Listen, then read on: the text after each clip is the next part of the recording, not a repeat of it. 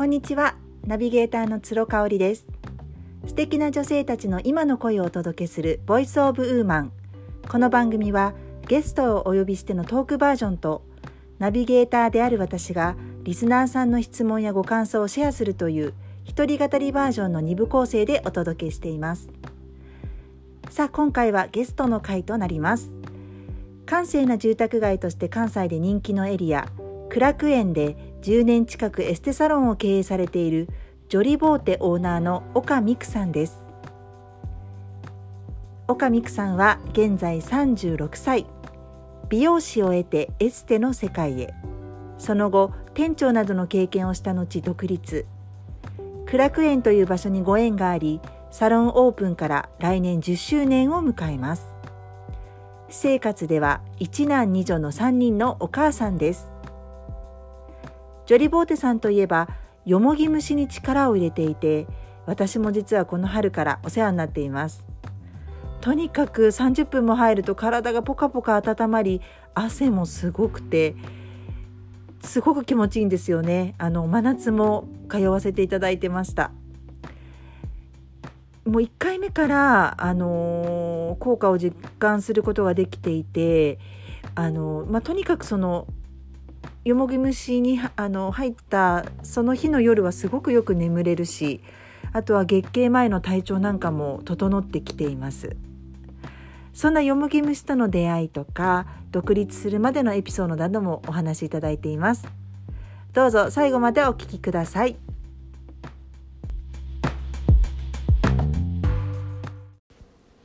それではみくちゃん今日はよろしくお願いします。よろしくお願いします。ではまずえーと、プロフィール的なところなんですけれども、はい、みくちゃんは生まれは大阪はい大阪です、はい、うん。どんな幼少期というかどんなお子さんだったんでしょう？はい。えー、っともう小学校4年生ぐらいの時には髪の毛をパーマどうしても当てたいって言って母にお願いしてお願いしてパーマを当てさせてもらってでそこからもう自分で編み込みしたりねそういうの大好きだったしもう中学校高校生とかになったら自分で行きたい美容室をねいろいろ毎回違うところ探して見つけていってそしてまあ自然に美容学校に入学しましてで美容学校卒業後はすごく入りたかった美容室に入社しましてで、まあ、そこでやっと入れたすごくあの大好きなお店だったんですけれどももともと専門学校時代にもう手荒れがすでにひどくってでその美容室ってすごく、まあ、テレビにね出て活躍されるこうカリスマと呼ばれる先輩美容師さんがたくさんいるお店だったんですけど雑誌やテレビでね活躍される。でももう朝から朝早くから夜遅くまでもう終電がなくなるぐらいまでね皆さんレッスンされたりとかしているようなサロンで、まあ、私も不規則な生活もたたってばもともとの手荒れがすごくひどくなっちゃってもう血は出るわもうねもうずっと書いてるような状態ででもパンパンに手が腫れてでもう手首肘とかもう体にまでやっぱりその肌荒れが広がってきてしまってもうどうしてもちょっと美容師はすごく大きな会社だったんで下積みもすごく長いお店だったのでもう泣く泣く辞めないといけなくなっちゃって本当にすぐもう早かったんですけど、もう1年もいないぐらいですぐにもう辞めることになっちゃったんですけど、まあ、その時、ね、一線で活躍される先輩方が、ね、お客さんをこう増やすためにこう自分の見せ方だったり、まあ、朝から夜遅くまでこう努力されるレッスンして努力される姿努力だけじゃなく忍耐力、まあ、そういった先輩方をこう間近で見させていただいたので本当に短い期間でしたがすごくそこの会社に入れてよかったなって後々エステをするようになってからもその時の経験というのはすごい生きていて。でまたすごく接客とせ、えー、マナーの研修を元アナウンサーの方がしてくださったんですけどもうみっちりと毎日その研修を何ヶ月も受けさせていただいたのも後々のこの今の自分にもすごくこうプラスになってるというかもその当時はね、手荒れして入りたかったお店を辞めないといけないっていうこうショックはありましたけれどもやっぱり何も意味のないことはないというかもうその時のそのたった数ヶ月のことも今に生きているなっていうふうに今も感謝してまして、はい、でその後どうしてもそれでも美容業界に携わりたいし人とお話しする人のお話を聞くのもすごい好きだったのでもう一回自分が卒業した美容学校に戻りまして相談に行ったんですよね。でその時点で私はもうエステしたいなっていう頭で相談に行ったんですけどそしたらたまたままたついてることにそのエステ業界当時の偉い女性経営者の方エステの学校の先生もしながらサロンも経営されてる女性の方がいらっしゃってでその方にたまたま「あなたうちに来なさい」と呼んでいただきましてで私の手荒れもあの見られてあのよもぎ虫っていうのがあってねって言ってアトピーとかこういうあの肌荒れにすごくいいから体質改善しなきゃいけないしあのうちのお店に来なさいと。で自分の手荒れを治しながらもその技術もあの学びなさいっていうふうに言われましてもうもう本当迷いなくはい。もうそれもすごい今思えばね本当にラッキーだったなと思うんですがでその会社に入社させていただいてからよもぎ虫に入り、えー、フェイシャルボディを自分も受けてすごく肌荒れが改善したのでそこからもうみるみるエステにのめり込んではい今に至るんですけれども、はい、じゃあよもぎ虫は今本当にお肌綺麗でいらっしゃるんですけど身をもって、うんうん、あの体感してやっぱりよもぎ虫いいなっていう。そうですね。もうその当時はまだ今から16年ぐらい前だったんでそんなによもぎ虫をしているサロンってなくってまだその当時はゲルマニウム温浴とかドームサウナが主流だったんですね。だけどそのよもぎ虫よもぎとハーブをブレンドしたものでっていうのはもう私も衝撃的で香りからのねリラックスと実際にこうサラサラの汗をかいてあの皮膚を保湿したりとか体質改善根本からこう綺麗になっていくっていうのを自分で経験したのでなんかもうその当時あ自分もいずれ自分でサロンを持てるならこれは絶対ずっとやっていきたいなっていう感覚に当時に二十歳ですかね21とか二十歳の時にすでに思っていました。うん。はい。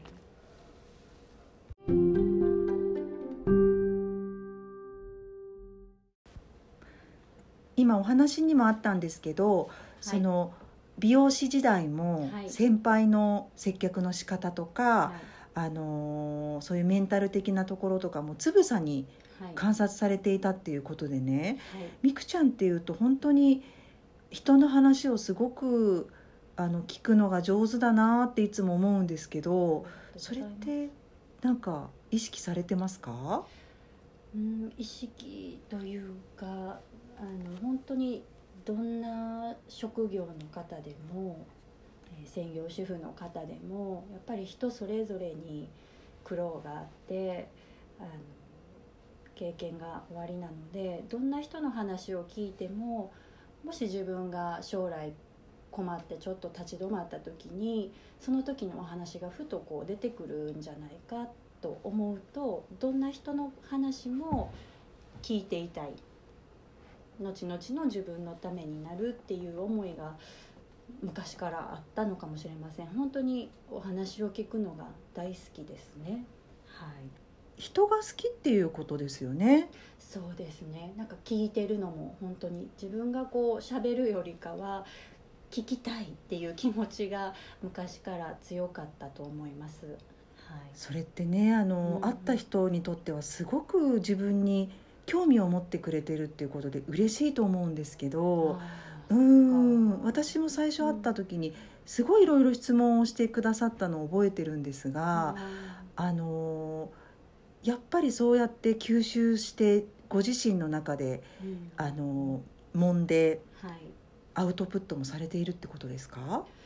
うん、なんかそういう意識が本当になかったんですけれどもそう言われてみたら自然に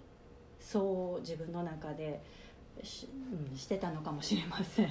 意識は自分で本当に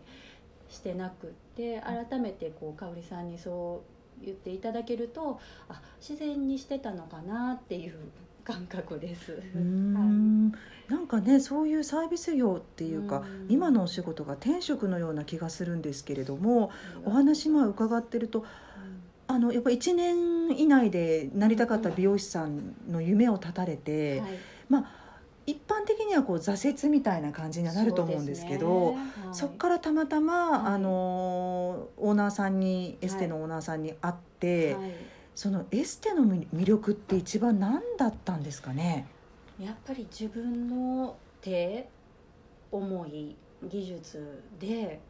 こんなに人が変わるそして喜んでくださる希望も持ってくださるまたこう疲れを癒しに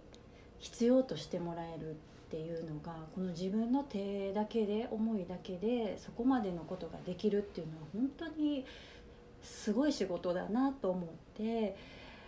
まあ、あのスタッフである妹たちにもあの自分でお店を独立する際にはこんなに素晴らしい仕事なんだよっていうのをすごく伝えましたね。はいあの大阪の生まれっていうことで今はもうお店も、はい、あのご自宅も苦楽園っていうことなんですけど、はい。はい。苦楽園とはどういうご縁があったんでしょう？あそれももうね不思議であのすごいそれもラッキーラッキーなこと続きだったんですけど先ほどお話しした美容学校に行って、えーうちのサロンに来なさいって言ってくださったサロンがたまたま苦楽園だったんですね。でその後心斎橋難波、えー梅田六甲などいろんな土地のお店も経験させていただきましてで34年経った時にですねまたたまたま苦楽園で、え美容室とエステを別会社同士がこうコラボして同じ施設内でオープンするというお話をいただきましてでそこのエステ部門の立ち上げと店長とあのやってくれる人を探しているとそれプラスやっぱり美容室の併設なので美容師さんともうまくやっていける気持ちが分かるような子がいないかっていうのでたまたまお友達を介してお話をいただいてそれがまた苦楽園だったんですよね。で私苦楽園はすごくお客様の層がですねやっぱり土地柄か女性経営者の方が当時すごく多くってでなぜかみくちゃんは、まあ、ゆくゆく独立とかすると思うからあの今目先のことだけじゃなくて5年後10年後15年後のことを今から考えて行動するんだよっていうのを当時二十歳とか21歳の時にいろんな方に教えていただいたんですよね。それもすごく大きくって、うんそれも苦楽園でそういうお客様にたくさん出会いましていつも何かこうターニングポイントというかなんか苦楽園がすごく縁があるんだなって思ったし苦楽園という土地柄も好きだったしあ自分は将来お店持つとしたら絶対苦楽園がいいなっていうのはもう早くから結構もう考えていましたね。はい。そのまあ、今でいうヘッドハンティングみたいな形で次のお店に移るわけですけど、はい。それはそのもともとエステ業界を教えてくださったい。そのオーナーさんにはい。それを切り出すのは大変だったんじゃないですか、そうですね。でもあの元々のオーナーさんにも私はもうゆくゆくは自分でお店を持ちたいですっていうことはもうずっと前からお伝えはしていてでまあねすごくいいお話をいただいたからチャレンジしたいっていうことも前のオーナーさんにはお話ししてで次のオーナーさんと前のオーナーさんをつないで、えー、と前のオーナーさんが作られてるお化粧品ですとか、まあ、機械を次のオーナーさんにもご紹介して次のオーナーさんの全店舗にもそれを導入するということをそういう流れにあの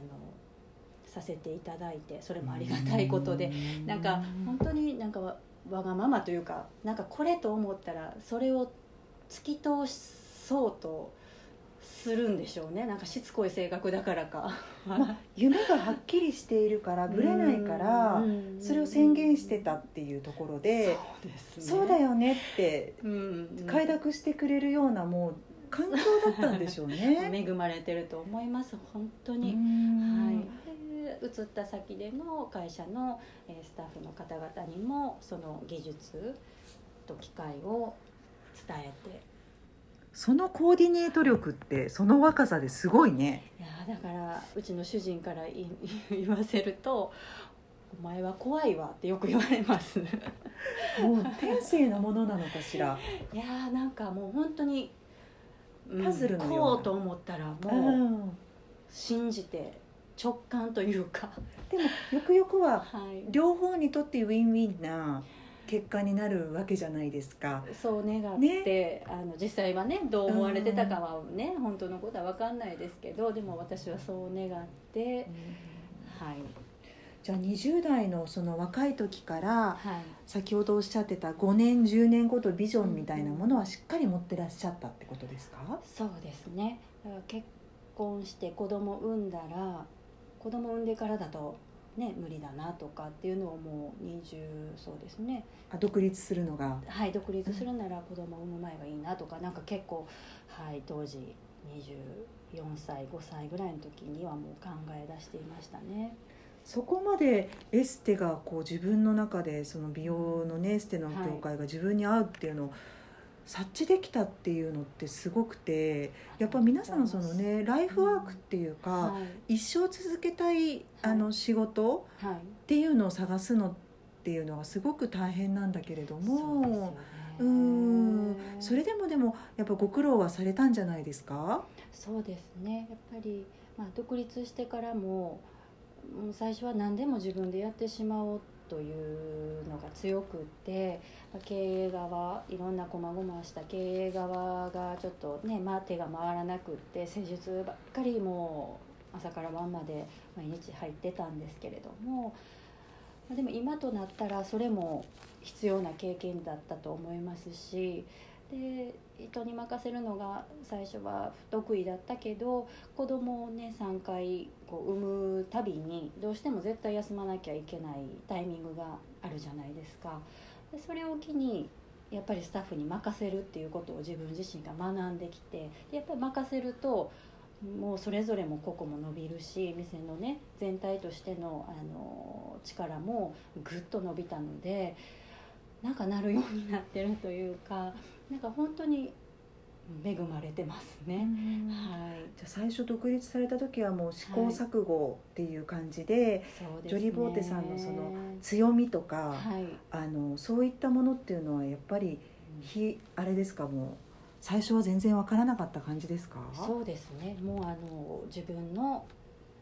あの信じた技術をコツコツと信念持ってやっていくしかないっていう思いでひたすら施術はしてましたけどでもやっぱり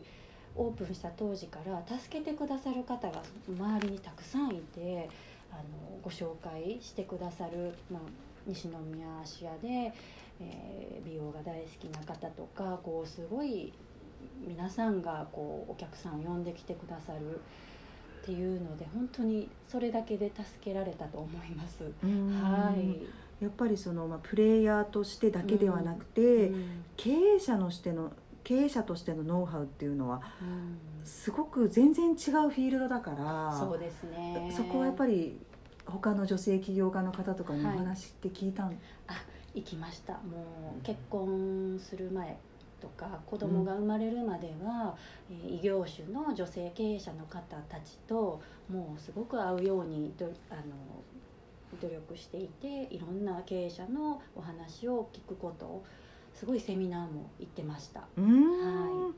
やっぱその時からも聞く力っていうのはもう継続してされてたんですね、インプットっていうか。うん。うーん。じゃあやっぱりそのあの施術をしてサービスをする側としてはすごく自分的に、あの向いてるなと思ったけれどもはい。経営者としてのはい。自分の顔みたいなものになれるのには時間かかった。そうなんです。もうずっと本当に、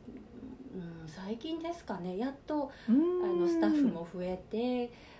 経営っていうのが少し少しですよ。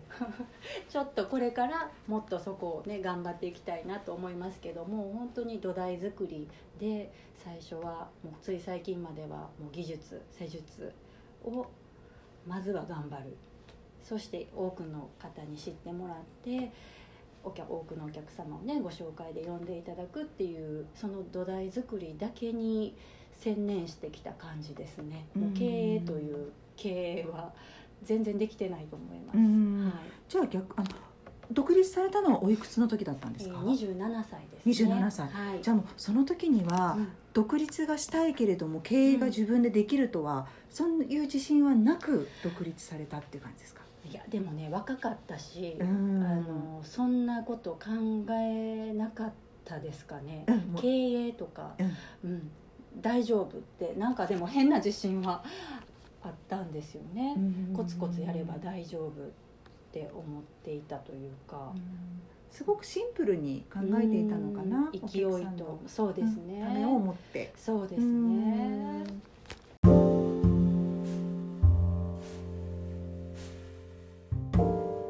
はいいかがでしたでしょうか。ジョリボーテオーナーの岡美久さん前編をお届けいたしましたあのまた36歳とお若いんですけれども20代の時のその経験値の広さですね。もともと美容師さんをあの目指してたっていうところにも初耳で驚いたんですけれども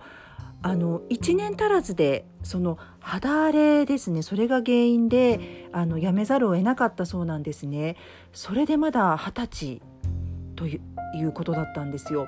でその後エステの会社に引っ張っていただいて2社経験をして独立したのが27歳っていうことですね。